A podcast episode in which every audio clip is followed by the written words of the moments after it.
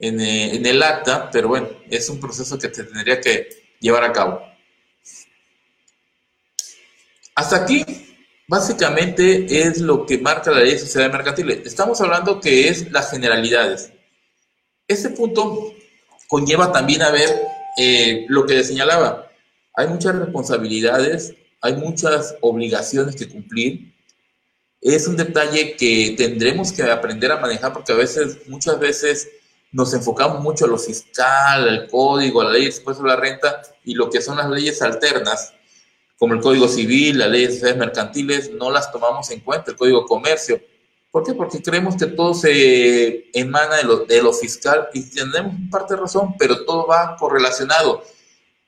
A este punto, y tocando esto, hay que tener en consideración también las leyes alternas. Hay que saber lo que se procede y lo que tenemos que hacer. Yo les preguntaría, básicamente, ¿alguien cobraría por todo este proceso que se conlleva, por las responsabilidades? Yo creo que sí. Por desgracia, y como les digo, ahorita va a haber muchos temas así. Estamos en un país en donde no queremos gastar, estamos en un país donde la mayoría de las empresas son de papel, son de familiares, simplemente cumplimos.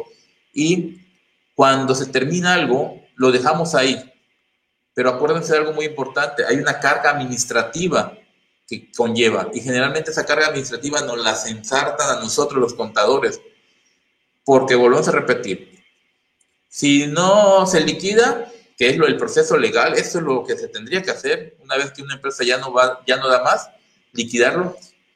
Es muy fácil presentarlos en cero, pero ustedes estarían presentando durante cinco años en cero una obligación ¿Ustedes creen que no la autoridad lo ve como un foco rojo? Hay un proceso que la propia autoridad, lo que parte al SAT, que se debe de seguir. Hay un proceso en donde el liquidador también tiene responsabilidad y conlleva a un proceso a realizar.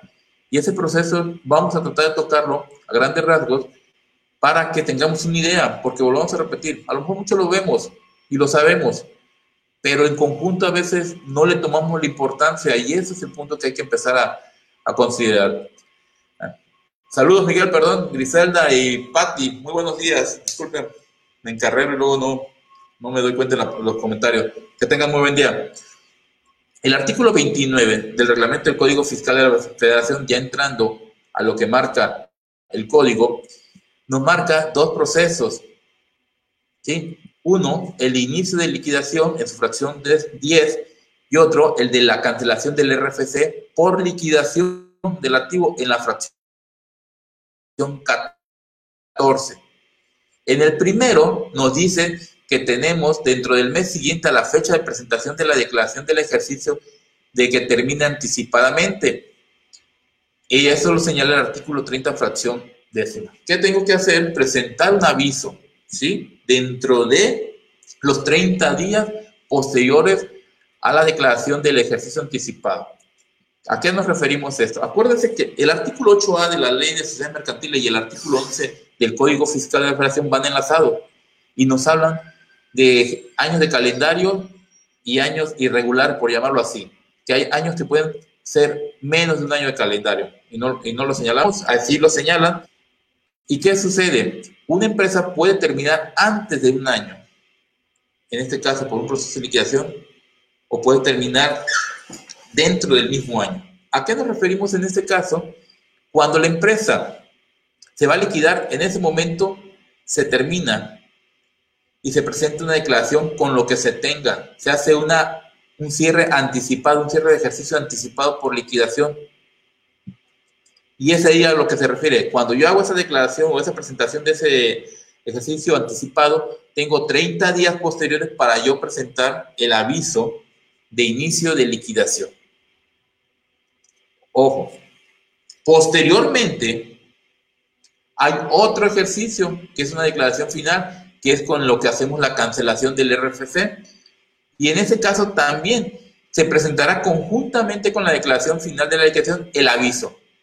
Acuérdense que una vez que yo presenté la declaración en donde damos por terminado anticipadamente y el inicio de la liquidación, desde ahí se va a hacer un ejercicio un año, dos años, hasta que termine la liquidación. Una vez que se termine la liquidación, se tendrá que presentar una declaración final y en ese momento también el, aviso de cancelación del RFC conjuntamente. Entonces, eso, le vuelvo a repetir, eh, el artículo 8A de la ley de sociedades mercantiles lo tipifica y lo amarra con el artículo 11 del código en lo que hablamos de ejercicios. Entonces, para que lo tengamos eh, pendiente, tenemos la obligación, cuando estamos en un proceso de liquidación, presentar un aviso de liquidación cuando inicia. Tendríamos 30 días del inicio y presentar un aviso de cancelación por liquidación cuando se presenta la declaración final, que es la de liquidación total. Ahí va conjuntamente.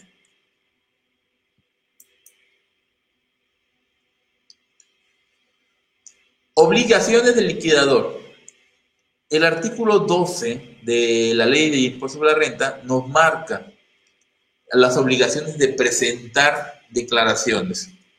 Y esa obligación de presentar declaraciones conlleva, primero, presentar declaración final del ejercicio de liquidación, cuando ya terminó todo, cuando ya se liquidó, se apagó, se pagó a los socios, se pagó a todos, en ese momento tengo que terminar con la declaración final.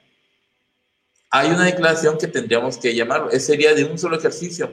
En esa declaración final tengo un mes para presentarla después de la fecha de la liquidación.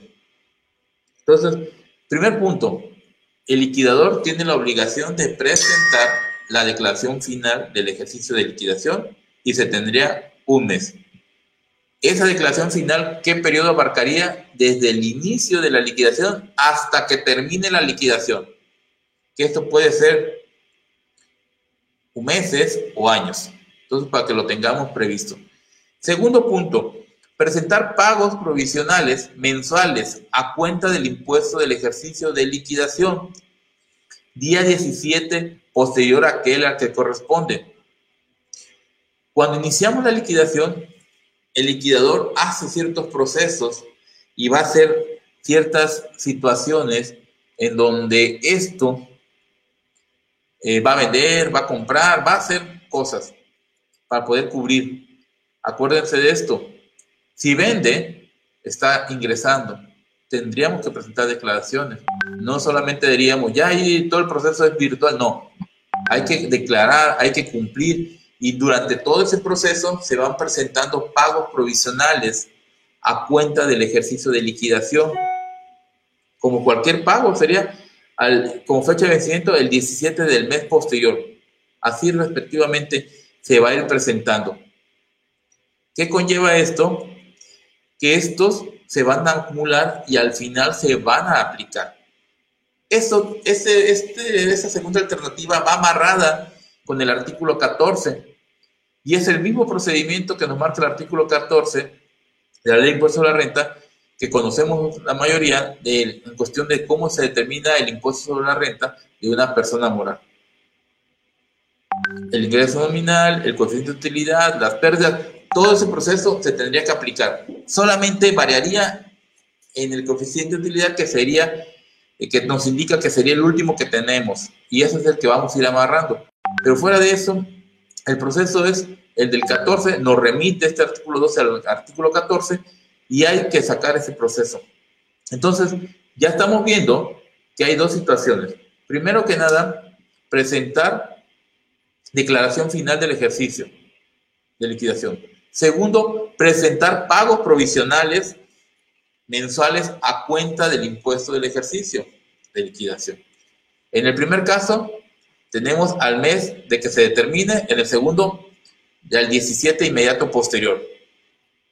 Y por último, también tiene la obligación de presentar declaración al término de cada año. ¿Qué conlleva esto? Se va a presentar un tipo de declaración anual, ¿sí? En donde vamos a ir señalando todas las operaciones que se realizaron durante el ejercicio. Esta declaración se tiene que presentar a más tardar el 17 de enero del año siguiente y comprende el inicio de la liquidación hasta el último mes del año de que se trate. Vamos a suponer que en el primer caso se inició la liquidación en mayo. El periodo va a abarcar de mayo a diciembre. No terminó en ese año, continuó el siguiente año, el siguiente año va a marcar de mayo a diciembre del siguiente año. Entonces, vamos a ir agarrando siempre como base el inicio de liquidación hasta llegar a la declaración final. Pero estas son declaraciones a cuenta de esa final. Entonces, volvemos a repetir. Primer caso, tenemos la obligación de presentar una declaración final en donde ya la empresa terminó y tenemos un mes para presentarla. Segundo caso, tenemos la obligación de presentar pagos provisionales a cuenta, ¿sí? De la declaración del ejercicio de liquidación y eso se tendrán que presentar los 17 inmediatos posterior al mes que corresponde.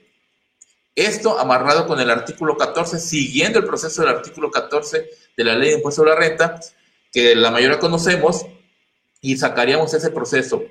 Por último, presentar una declaración al término de cada año, que sería también a cuenta de esa final.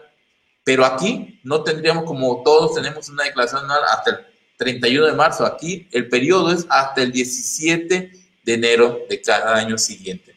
Entonces es importante tenerlo en consideración para que lo vayamos eh, aplicando y como les vuelvo a repetir, porque me ha tocado y lo he vivido, luego nos quieren poner, oye, pues, ponte aquí en el acta, pon al contador o el liquidador va a ser el liquidador y nosotros hacemos el proceso, vamos y firmamos y todo, y estamos mal, o sea, es un problema que conlleva, vean todas las responsabilidades que, que tenemos, vean todas las obligaciones que se tienen, y es algo que no es simplemente algo sencillo, es algo que se puede volver complicado una liquidación puede ser complicada y por eso mucha gente luego no quiere entrarle o no quiere hacer los procesos.